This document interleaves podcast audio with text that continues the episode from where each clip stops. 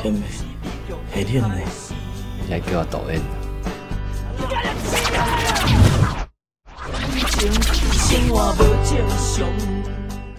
对，我就我就觉得说这两年这次这次我都会被连击，就是去年看完《阳光普照》以后，觉得说气到不行，然后结果就看了《地久天长》，就心中就被就是两个礼拜被重打两拳，然后看完《怪胎》以后，已经是就是气到吐血，结果在隔隔几天，好像就隔一天吧，然后就看了某部片，然后我就 觉得快死了这样子。那我们就来聊啊，这部片就是呢，对，也是我们今天谈论的主题，就是同学麦纳斯。桑尼喜欢这部片吗？应该没有人哎，有在座有人喜欢吗？我我没有特别讨厌他，我也没有特别喜欢他，对吧？我觉得这部电影被选在跟那个《费尼影展》靠那么近，实在是老天给他最大的不幸。对啊，我就觉得，因为我们刚才不是有讲到行销吗？就是我觉得他就是可以用什么呃台湾的三股信息去卖给日本，然后可以用就是台湾费里尼去卖给欧洲，就是行销骗术。行销话术，但我的我好我我因为我对于同学麦拉斯真的是很进不去，所以我就提出我的疑惑，然后让各位至少没有我那么进不去的人可以稍微为我解惑一下。就我觉得同学麦拉斯，因为我会甚至没有办，因为围绕在同学麦拉斯上，大家会说的评价就是不外乎也是像桑尼说的嘛，很像某种程度逻辑很像是费里尼，然后另一个就是呃也有人批评他很厌女，然后。或者是怎么样之类的，可是我觉得这部片，我之所以连这些都觉得很难，怎么说？就是我这部片进入不了的程度，是到说是是一个作品本身的问题，就是已经没有办法到主题上去讨论。也就是说，我我甚至感觉不到它像费里尼，也感觉不到它像任，就是。感觉不到他厌女的原因，是因为我会觉得他的整个东西是松散到我完全没有办法进去的。然后所谓的松散，就是指说，就是第一个是说人物的线非常的每一线的内容都非常的薄，然后非常的少内容，就是非常的少。然后我不知道为什么节奏非常非常的慢，每个人讲话都是阿里阿里波西贝安诺这样子的速度在讲，然后我就觉得。就像是在吵架吗？然后还会有人说，反正就是例如吵架的时候，还会说，就对讲对方的名字，然后他就说，哦，那是英文发音，我的是法文的发音，这是勇敢的意思。然后他就说，哦，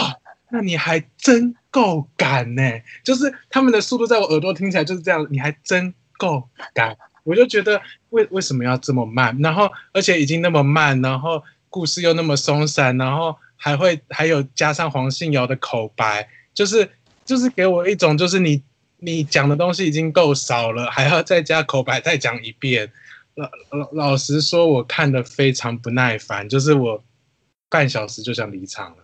要要不是今天要聊这个，我真的半小时就会离场。我就觉得，而且而且我在事后看到很多行销宣传，就是。厌世同学麦纳斯的厌世语录一，我就觉得我在看这部片的时候就已经帮，就觉得这部片早就已经想好它的行销了，就是他就是创造一百句厌世语录，然后进去电影院就是看厌世语录大集合，然后再加上黄信尧的口白，就是厌世语录大集合口白 PPT。但我要先说，我很喜欢《胡乱三小》，就是因为对比之下真的是，嗯，有人要谈谈《胡乱三小》跟同学麦纳斯吗？呃，我我其实我也比较喜欢胡乱三小一点，对，就是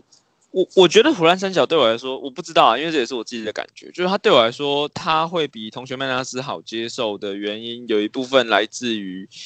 在同学麦纳斯里面，黄信尧感觉有比较完整的权利可以去建构他的故事要长什么样子，但是胡乱三小里面所有的他的同学们对于这个现实世界的无力感都是。呃，我不知道用哪个词会比较精准，我没有很认真想过这个问题。但是对我来说，就是他们在里面的无力感都是比较真实的吗？对，就是他他们在里面碰到了很多问题，然后这个世界某种程度上面来说，对于这种可能不要说底层，但就是这种对于不上不下的异男的不友善，然后他们对他们生命很快就走到了一个，虽然同学麦纳斯是在可能十几年之后才才拍的电影，但是在湖南三小里面就可以看得出来，他们的生命好像都已经走到了某种僵局的那种情境。我不知道，我觉得那个纪录片对我来说是蛮是是好的的原因一部分来记住它有呈现出这个感觉，然后再来就是黄信尧对他自己的同学的那一种，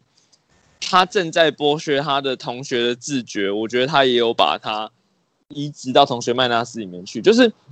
我会觉得说，在他看同学麦纳斯的时候，我最让我不耐烦的都是那些。很八卦版乡民价值观的事情，就是他们对于权贵的愤怒啊，或者他们对于就是啊有钱人就是可以吃好穿好，然后正商人物就是可以怎样怎样，就是在在他的前作大佛普拉斯里面，这种这种愤怒好像还没有这么直接赤裸裸被呈现出来。但是我觉得在同学麦拉斯里面，在那些特定的阶段里面呈现出来这种愤怒，都让人觉得有点头痛。好，就让我有点觉得有点头痛。对，就是我会觉得我已经在日常生活当中已经看。无数次八卦版上面在抱怨类似的事情，然后好像我没有太太需要再去看这种东西。但是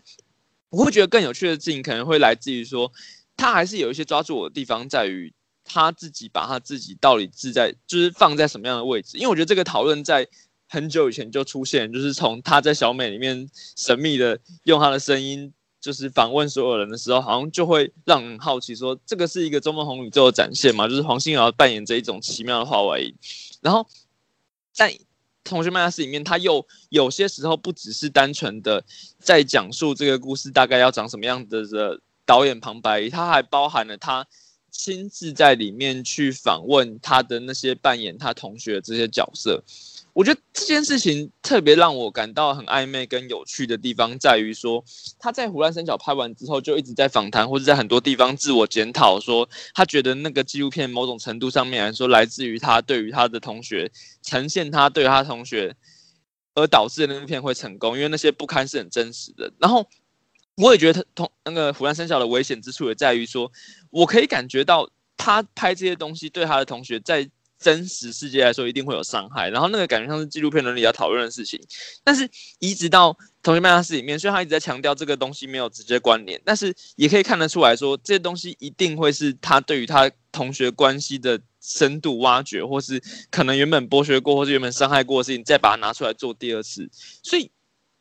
我会特别感觉说，他的在电影里面那种很暧昧的在场跟不在场，是我在看这部电影的时候会一直注意力会放在这边，而不是。这些同学本身到底发生什么故事？虽然刘冠廷那个毕节那边还蛮有趣的，但是除了刘冠廷之外的其他同学的故事，我都会觉得，感觉上真正的重点在于他怎么看待这些人，然后他的。他的身份到底是什么？他是一个在拍这部虚构的剧情片的导演吗？或是他就是身处在这四个同学之间的第五个同学的那种问题？对我来说，会一直在这个电影里面，我会一直在思考这件事情。甚至我原本还在好奇，说会不会他在片尾会揭晓说他是这四个人里面其中哪一个人的某种叙述上的轨迹？但这件事情没有真的发生，他反而是在片尾里面用一个比较冲击的方式，自己从纪录片导演这边，就是呃从剧情片导演这边冲出来踢了施明帅那个角色一脚。但我也会觉得说，这个一脚像是他终于没有办法再憋住那个他要介入跟不介入的关键。他呃，虽然这可能也是叙述上的轨迹，但就是他就是一直他急于想要把自己的这个身份显现出来的那种感觉。对，那我也觉得《同学麦拉斯》也包含了他对于。在剥削他同学这件事情的延续跟延伸，就包含郑仁硕那个角色在婚礼上面被施明帅就是闹场，或是其他后面那个丧礼的那个状况，我觉得那都是一整都是一个连接他在反省跟反思《胡安三小》的一种展现。对，所以。我觉得这个东西是很暧昧跟很怪异，然后我也承认我到现在其实没有一个很直接可以跟大家分享说我有什么样的答案、什么样的解释。但是对于这一个到底他在做这件事情是合理，或者他是不是能够自洽一个逻辑的这个问题，是我在对于同学麦拉斯一直在就是好奇，但我还没有一个明确结论的部分。那。相对来说，《湖南三角》我会觉得它更它比较完整一点，就是它在那边它可以很封很完整的封锁住那个逻辑，就是他最后引用了一种一种非常感伤的方式去总结他跟他同学的生命状况。对，但到了《同学麦拉斯》之后，我觉得他又把它重新打开到不同的角度去看这件事情，然后他没有办法给自己一个完圆满的解释。对我来说是这样子。这是很奇怪的事诶，就是你刚才讲，就是他他到底是什么样的位置？比如说。他也没有好好的遵守某种，他想想要创造某种为为纪录片，或者说，如果他真的是对呃《胡乱三小》的重演或是反省，可是就是因为他的那个那个位置实在太太混乱或混淆了，导致最后这一切都就是那那种假意反思，最后已经变成非常的虚伪或没有必要了，就是让人非常疑惑，就是最后那边出来踹人，然后再来是说，因为黄信尧之前比如说很喜欢他纪录片的人。然后看到他后来陆续拍了呃剧情片嘛，就会觉得说，为什么一个在拍纪录片的时候，同时他其实是很有形式的犀利的在里面，然后又可以有就是这么素朴或是细腻的观察的人，就是。在拍剧情片，他当他自己必须要去建构一个东西的时候，明明几乎是一模一样的故事，或者说，如果你真的要做出反省的深度，可是最后看起来就是同学麦纳斯竟然是比他胡乱三小就是简陋这么多的，包括每一个每一个人和人物线的那种，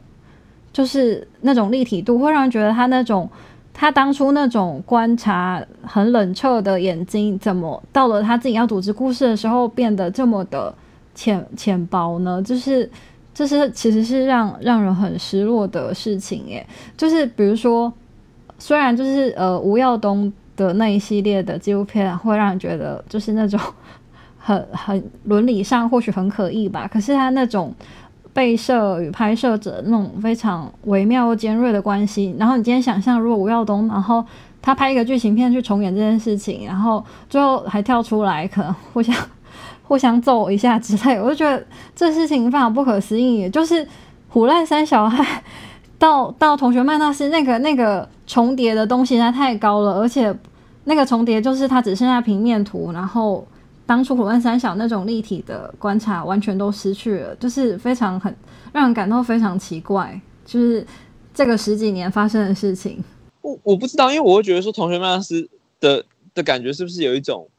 他一定要呃，我的意思说，如果以他给自己的定位，就是他在大佛普拉斯那种有点玩世不恭的那种。那种旁白就是他把自己放在一个他可能跟这些人的生命关系很接近，所以他用这些东西当他创作养分也很自然的这种态度。放到同学麦纳斯之后，我会觉得有一种像是他不得不要继续往下挖掘，就以他的创作者身份跟他的什么，现在要他去拍一部动作片，拍一部什么片是不太可行的。然后他可能也还没有更暂时没有更好的题材，但是如果要拍这部片，他就一定要回去面对那个问题，就是施明帅这个角色太像是他在做的事情，跟他在迈向的阶段的感觉，就是他们就是用一种。他其实拥有了更大的，我不知道该怎么样，名声吗？权力吗？就是要把他放回当初在拍《虎兰三小》的那个所谓的刚刚踏入纪录片世界的这个学生导演的位置，好像太困难了。所以他回到麦纳斯之后，会觉得我我觉得他的位置就突然不见了，就是他没有办法再用一种很很友善的方式跟他的同学们相处。我不知道是不是真的是这样，但我感觉上会让我有这种感觉，所以我才觉得最后的那一角是有一种他。他必须要打破，他最后必须要承认他就是失明帅这件事情，或者他就要承认他就已经离开他的这些同学，跟他们在身份上没有办法这么接近的这件事情的一种反击，就是他想要扳回这个局面的感觉。但这是我完全一种假意的想象，对不对？所以我也不知道他是不是真的。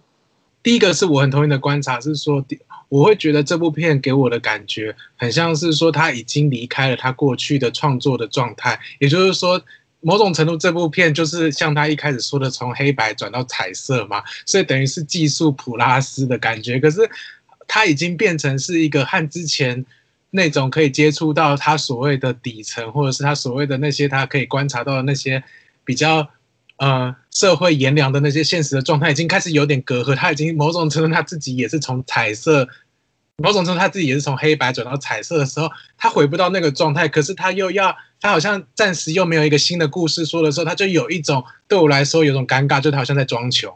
然后，而且在这种情况下，又要讲说一个底层的，也不能叫底层，就是请来那个日本的那一位手指金纳豆，那是纳豆的线没错啊，纳豆的线对，请来日本的金手指，就想说今天你是要讲这个主题，然后你。卡斯都到，然后技术也到，然后请来日本金手指，不觉得这很像是有钱了以后，然后驰骋自己的性幻想，终于可以请来外国的巨星的这种感觉吗？然后最后就是在装穷，所以就是给人一种很我会觉得很不诚恳的感觉。然后另一个就是像刚刚说的，就是就是就算他最后其实对于这种不诚恳或这种消费有反省，可是最后对我来说，这不就是还是一直坚一直把焦点聚集在自己身上，就是说这部片就是。会让我觉得好，就算不往一个负面的地方解释，但回过头来解释，就变成是说把自己的焦虑呈现出来，而把自己的焦虑呈现出来，对我来说常常是一个创作者非常便宜形式的做法。我我看了一个评论，我真的是非常的同意，就是他就是说，既然有肚脐眼文学，那应该有屌面电影吧？是时候该把自是时候该把眼光从自己的鸡鸡上移开了吧？电影题材那么多，不要再我我我了啦！不是，我只是好奇说，可是那像费里尼怎么办？那你们真的这么讨厌费里尼吗？其实我不知道、欸，哎，就是像你说的这句话，我不会特别讨厌费里尼耶，可是就是我，我其实想延续赵罗刚刚讲的，就是我我觉得虎烂三小到同学麦纳斯那个中间会发生一个这么大的转变，虽然我们看起来好像他们的那个某些基本框架还保持着，可是中间发生这么大的转变，我觉得一个很重要的关键在于说，在纪录片里面的话，在纪录片里面你可以当成是一个导演介入现实的东西。到了一部剧情创作之后，它就变成了后设层次，而这个后设层次本身在记录形式中它是不会出现的。可是问题就在于说，如果你是要拍一部 meta film 的话，就是说，你你如果你是要拍一部 meta film 的话，那你的那个 meta 你是要怎么样去 meta 它？在《虎烂三小》里面，我们不会觉得那是后层，因为他就是在拍一群他周边周遭真的存在的好朋友，还有他看到的那些事情，我们会觉得说那是一个记录。可是当然，当然，但《虎烂三小》它是一个有点剧情化的纪录片，很多人都指出过这件事，就是它里面有一些很多不像是纯纪录片在干的事情。不过这个先不管，这人说到了同学麦纳斯之后，如果想要后设的话，他是要后设个什么东西呢？因为他不可能叫当初拍《湖南三》他不拍《湖南三小》时候的那一些。他注视的对象，通通把他们挪到一部剧情片来，再去后设他们，所以这变成一个很有趣，而且我觉得是唯一可以解释这部电影的方式，就是说，当黄信尧想要去后设一个他当年拍过的题材之后，所有现实中的物件都已经消失了，他反而变成了唯一那个还在那边的人，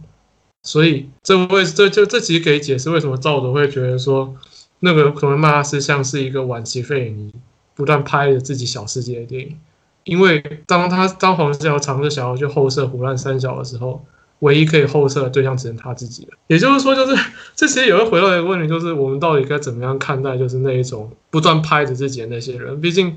这就好像这种这种尝试本身的危险，其实好像是说，我们不会想要没事就去认识一个你在路边擦肩而过路人甲或者某个漏鸟侠一样。因为就是，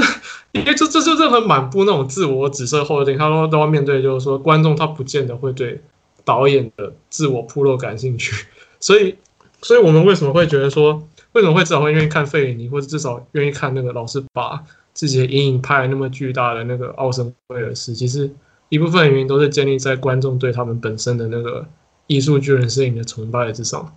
而这个东西能不能够挪用到现在的黄信尧身上？我觉得对于很多观众来说，应该是可疑的，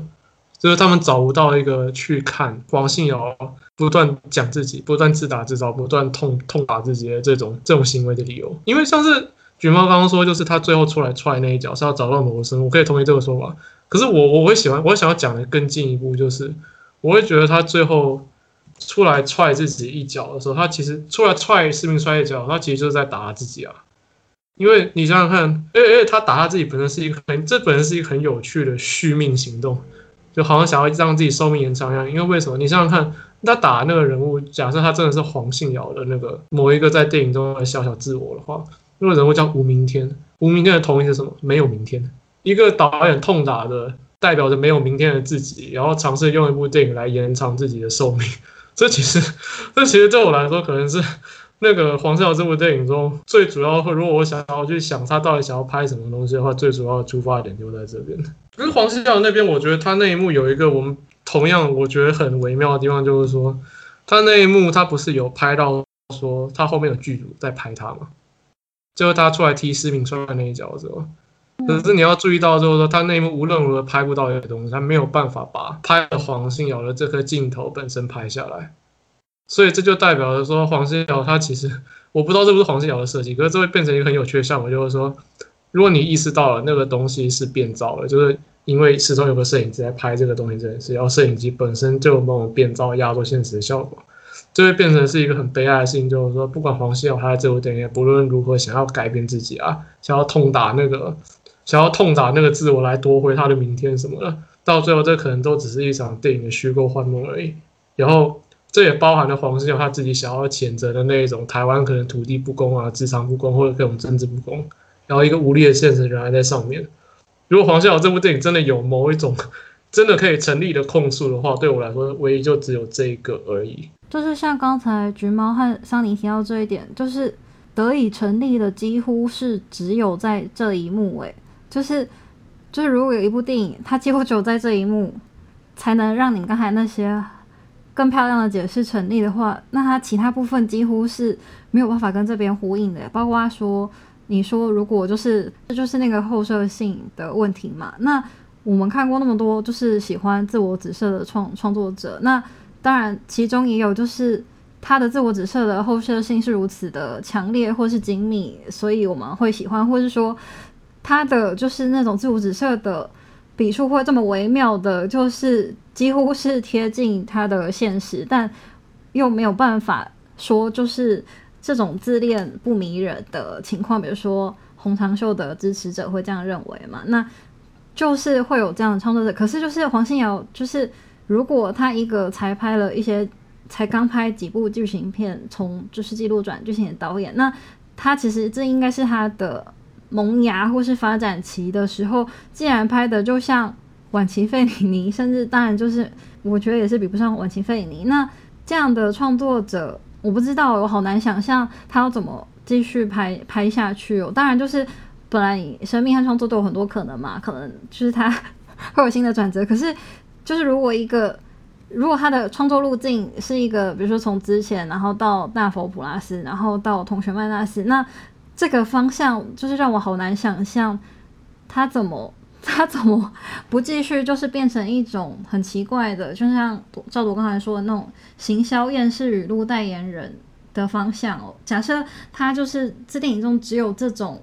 踹自己一脚的亮点的反省的话。那我不知道哎，就是你们怎么看待他的创作的路线呢？我我觉得这会变成说，就是我觉得，我觉得《同学们》他是出来之后，其实他可能一个很对很多人来说一个很奇怪的一件事情，因为他们可能会发现说，就是他们当初对当初在大伯普拉斯看到黄信尧的创造的时候的那种惊奇感和期待感，可能到《同学曼斯》之后已经被。扭转成了一个他们完全没有想到的方向去，因为因为当初大佛普拉斯出来的时候，其实大部分人会觉得他，至至少我我理解中啊，我理解中很多人会喜欢大佛普拉斯一个很大的原因，他们觉得王信尧他有抓到某一种很很台湾草根、很台湾草根人物的那种苦情的那种苦情故事，然后他们可能会觉得说，有一段已经有很长一段时间没有人在拍这种东西了，可是我觉得黄信尧他在。那个同学曼斯把这个把他们把把当做人们对他的期待转到了一个有点危险的方向，就会变成说，他等于在同学曼斯讲，就是我们刚刚谈的那些后设，他的那个自我后设都是成立的话，这等于是这等于是他像是在做一个很大的介入，然后直接告诉你说，我在电影中所有做的那些观察，我做的批判，我想要表达他的哪里不好，然后哪里好那些东西，都是我所。我所表，我所感受到的，然后也是我所讲的，然后呃，这等于就是强行去，这这其实会有一个问题，就是说你必须在大同学麦的时候强行把黄信尧电影中所讲的东西跟他这个人绑在一起。可是我觉得黄信尧这个作者他到底是个什么样的人，就会像听完你讲的一样，就是他这边是他在第一部、第二部电影，我们完全不知道你应该从他身上期待什么东西，对吧？所以对我来说，这部电影。他没有特别坏，也没有特别不好，可是我会觉得他会，我觉得他很奇怪。对我想不到怎么样，我就会觉得他很奇怪。那我们来收个尾，你们比较想要谈无声还是亲爱的房客？我我都可以，对，我也都可以。这两个，不过我觉得这两个其实也都有一些可以一起讲的地方。对，我觉得他们在某地方其实蛮像的。我我这样讲的不太好，因为就是我其实上次看完之后，我就好像不停的跟周遭有人，就帮橘猫和婉张婉然他们一直抱怨说我不喜欢这两部电影，对吧？除了一个一个原因，当然是我不喜我我对于那个把那个社会议题变成一种有煽动力的叙事电影这件事很有很有疑问。然后其实另外一个原因是在于说，就是我我我怀疑就是说那个。无声跟亲爱的房客，他们现在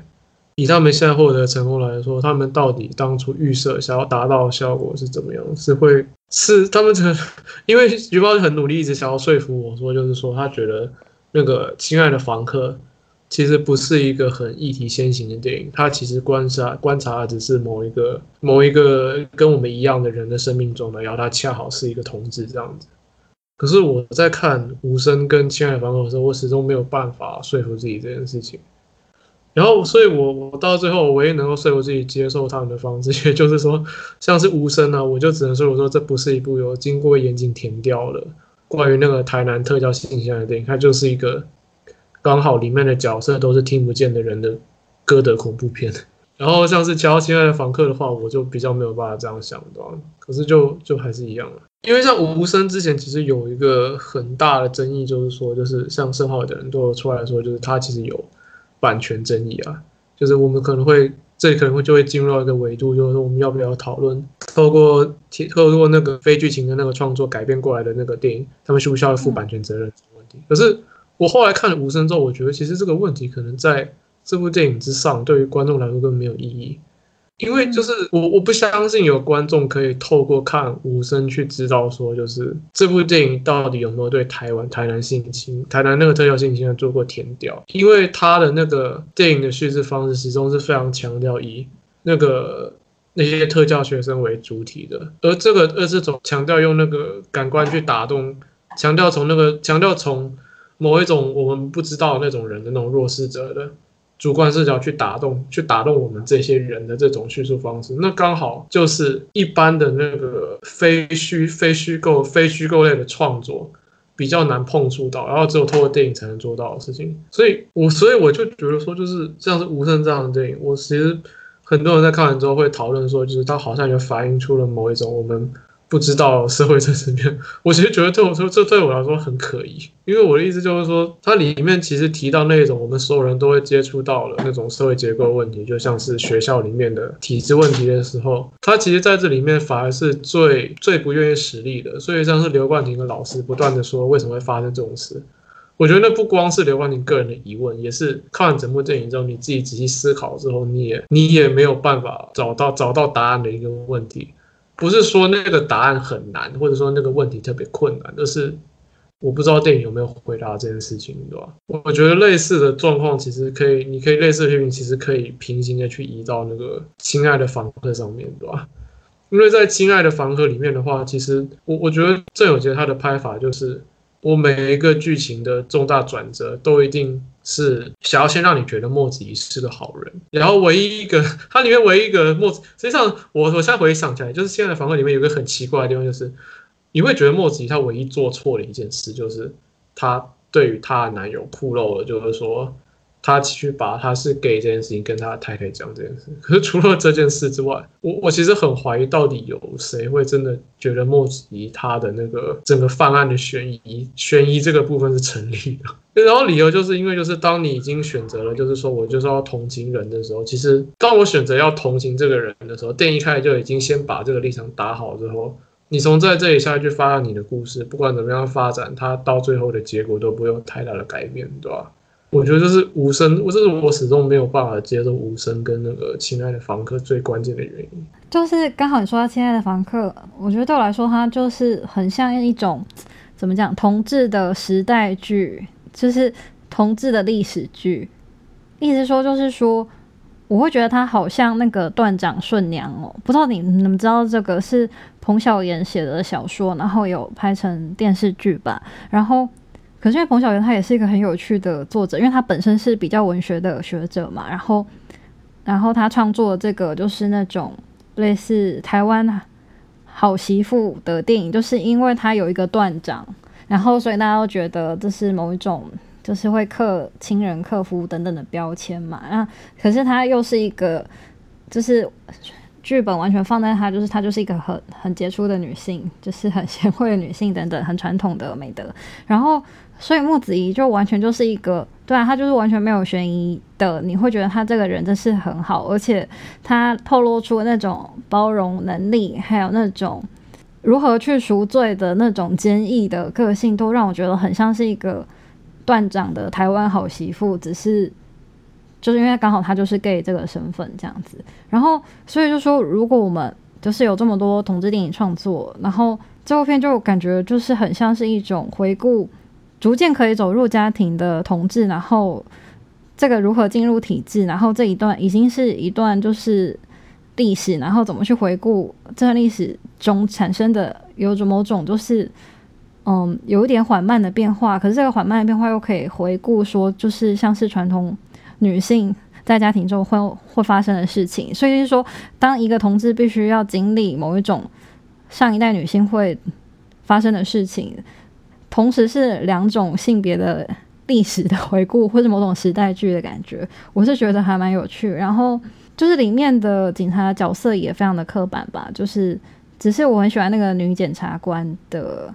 就是她的声音的表情很棒，就是 就是她跟莫子怡都有那种怎么样，他们就是这么好的人，然后足以说服人，然后在社会就是有这么好的人，反正就是一个很正能量的同志历史剧。然后你刚才说无声那个。我反而就是很喜欢他，因为是歌德恐怖类型的部分，这样子，这个恐怖类型又可以放在，就是我为什么很喜欢贝贝这个角色，因为，嗯，比如说他最后不是跟小光有一场就是在厕所的戏，然后那场戏之后连接到就是男主角污蔑小光，或是说指控小光对小光很愤怒，然后贝贝有尝试在说明什么，贝贝这个角色其实。就是呃，你延伸出去，他是一个相当 proactionary 的角色，诶，就是人家还在吵堕胎权的时候，他已经要拿子宫了。当然，你也可以说，就是他年纪小不懂事或什么，但是就正因为年纪小，这个想法才好突破啊。然后，所以就是刚好又有那个何仙姑的。爪子的意象对上，就是他这么激进的身体治理，就是妇产科器械的那种爪子的感觉，就是让我觉得非常的妙。而且因为就是刚好我们之前在讲其他电影有讲到说，就是一男之间的情况嘛，那这部里面有就是说直男团体必须，应该说就是他在里面，或是说他比较和比较柔弱的男孩变成一种。在一种封闭的团团体变成一种被迫扮演一种承接者的角色。那如果就是这是一个比较健全的团体，那他们可能就是倾听与陪伴与支持的角色。可是就是因为在这个封闭的环境，还有某种坏习惯的传承，就等于说他们没有办法，还有他们本身的聋哑问题，就是会变成必须用身体去承接这件事情。所以说。当你一般直男团体，你们可能认真打一架再和好，这种刻板印象啦。但就是打打闹闹可以解决，作为鲜血的时候，这时候就是他其实是一种，他其实有一点想要往某种方向，就是把性暴力化为一般暴力的方向。诶，就是我会觉得，就是贝贝有这样的事情。然后对我来说，其实我会喜欢这个方向，因为我就是很讨厌那种，就是女生受到性的伤害，然后可是。因为他自己受到环境影响，让他自己的认同，还有就是加害者或是他附近周遭的人，就是会让他被迫认为就是性是非常特别，就性的伤害非常特别。那可是就不能把当做说就是被狗咬打个破伤风就好了这种。但就是被被这个角色或是他展现出来的态度，我觉得就是有可以往这种方向去松动，所以我才会才会很喜欢这一部分吧。我不知道，其实，但是我我还是觉得，其实我听到大家在讨论无声的时候的这些说法，就是喜欢的面向说法，我觉得我都可以同理并欣赏。但我我还是觉得他在一个电影上面，就是哦，我觉得我我觉得可能比较诚实的说法，就是说我还是会觉得说他表现暴力的方式，就是会让我有一些地方感觉到太过头了。但那个太过头，又不太像是那种什么，比如说什么史蒂芬史皮佛在战争片里面故意把。犹太人承受的暴力展现的很直接跟激烈那种过头，而是我其实有点不太确定，我有没有准备好要去做这样子的疗伤过程的那种感，因为我觉得他不管是导演的想法，或是这部片呈现方式，有点像是在预设，或是在让观众要进入这一个他建构出来的可能真实发生过这些事情的学校里面。然后去经历这些事情，然后去感受到这些当事人可能感受到的痛苦，然后进而散发可能会有的社会影响力，或是等等之类的东西。对，但是我会觉得这个过程不知道，就是会让我觉得它其实就是我，我好像不是很希望我能，我是我是以这种方式经历，但这个方向我可能比较讲不清楚啦。对，但是如果我越往类型片的方向想，我觉得越觉得这个东西我是不太能接受的。对，就是可能我我在。他的很多技巧上面来说，我会欣赏这些东西，比如他的音效设计或者什么的，我会觉得他的有一些形式上的表达，我觉得是非常好的。单纯就是那些情感冲击的地方，我觉得可能多多少少大家会说的那种韩国电影也会有很多这种类似的情绪劳动的部分，就是逼观众去同理或是带入某一个受害者或是加害者的时候，去感受那种痛苦或是什么东西的。对，但是这种东西一直是我现在跟这一类电影还没有办法很很和平相处的的问题，就是我就是还是会感觉。就是自己不太能够接受这个部分，那但是如果回到《亲爱房客》那部分，就像桑尼前面讲的一样，我我一直很努力想要把它拉开议题性讨论的语境，就是我会觉得，如果困在议题性讨论的话，我我会觉得我没有办法捍卫这个电影我喜欢的部分或者什么的，因为我会觉得它其实就。就我自己的感觉，它就真的是一个可能真正发生，或者可能真正存在在这个世界里面角色所经历的事情。我觉得，我当我把它用这种方式理解的时候，我会越我会比较能够同理，而且表达出我对于这部电影里面喜欢比较真实的原因。因为我会觉得，很少台湾电影以前很少让我感觉到我们能够很好。很认真的去检视一个角色本身发生的所有事情，跟把它呈现成一个他不是单纯在应对某些故事，或是某些导演或是编剧设给他的一些环境跟处境的一些东西，或是所谓的一种写实处理，把它抹平成一种好像是这个自然世界里面一定会出现的一个任何样的就是一个一个背景因素，而是他能够真的建立起一个他完整的性格跟一个他一个身为一个。角色或是人，他面对各种情况，我们能够相信他是在这部电影结束之后，他也是真实存在的那种感觉。我觉得在《亲爱房客》里面是建立比较成功的，就像是导演郑有杰以前的前作《杨洋》一样。所以我会觉得我会比较喜欢在这个面向上面，就是以角色的方向上面去解读《亲爱房客》给我的感觉，而不是单纯用议题。因为我觉得他在议题的层面上面来说，蛮不能够说出扁平或者说什么，而是他蛮就是就是那个样子。就是我觉得好像我没有办法从这个部分当中知道更多。对，那。这个会是我在想，比如说我跟桑尼以前在讨论的时候，我会努力想要去拉开这两个东西的原因啦。对，大概是这种感觉。那桑尼针对这一块有要继续回应吗？就是刚才讲，就是台湾电影很少有就是拉出一个这么关注一个人的角度的种种事情，而不是为了就是其他情况服务的状况。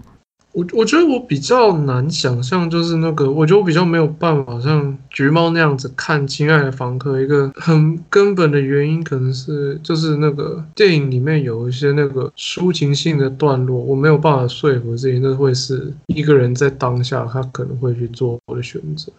就是，可是这部分其实比较主观啊，这部分会变得比较主观一点，因为就是我那个时候电影，那个时候我在电影院看到的时候，我因为我对我对我对我在戏院看了两次，我有一个。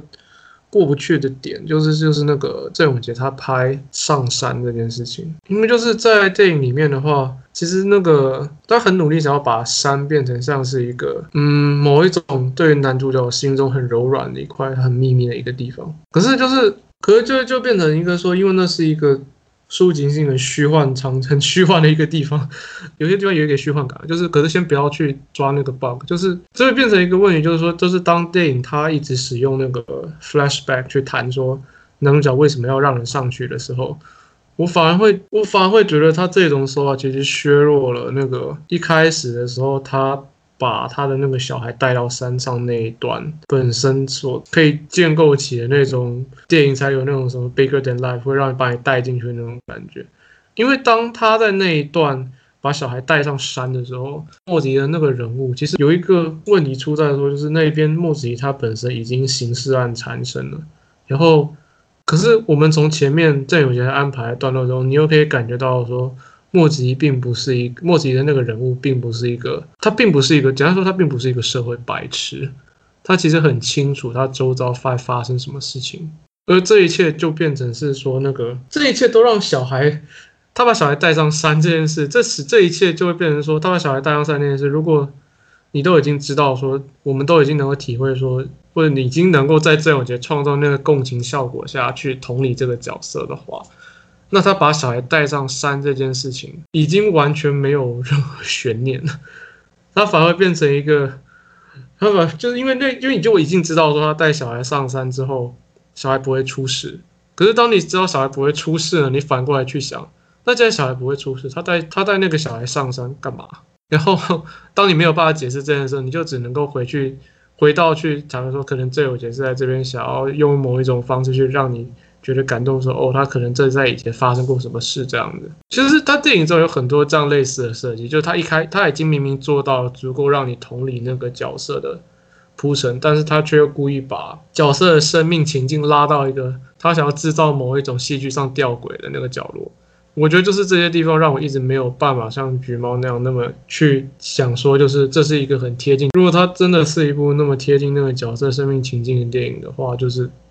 你何必再安排那么多就是剧情上的浮现，去想要让我们对这个人物的印象有什么改变之类的？我觉得这一块是我最过不去的地方。嗯，其实我我我其实可以理解啊，对啊，我我某种程度上面来说，我也觉得他有些地方，就是比如说像大家很喜欢的一些像陈淑芳看到那个儿子回来的那那那几段。我其实反而没有这么在意，我我会觉得它都是有点超出了我对于这部电影喜欢的理解模式的之外的东西，对吧？所以它不是对我来说也不是这么完整的，我每个地方都很喜欢啦，对吧？这个地方我觉得我我没有说一定会要在就是客观事实上面跟跟桑尼讨论出来一定有一个完整的结果，所以我反而会可以接受说，如果大家不喜欢什么部分的话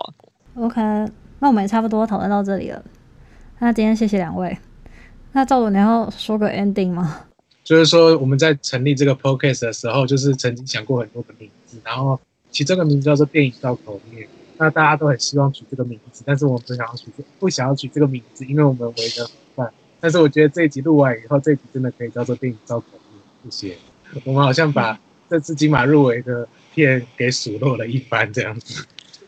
蛮不妙的。然后讲很多不该讲的，这。有人真的会听完吗？我也不太确定，所以应该也还好吧。心存侥幸，好，那今天谢谢大家，因为时间也蛮晚了，辛苦了，那我们就赶快来结束。嗯，好的，拜拜。